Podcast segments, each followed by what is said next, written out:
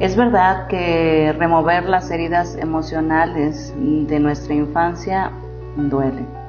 Sin embargo, si no las recordamos y no las trabajamos, eventualmente se van a convertir en basura debajo de la alfombra y van a salir de la manera más destructiva e inesperada.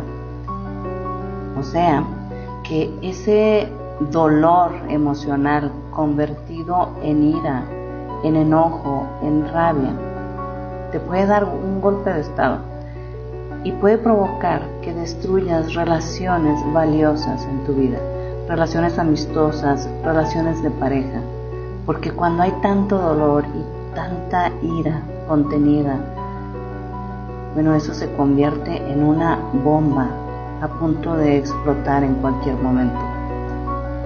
Recuerda que la única manera de trascender el dolor es enfrentándolo.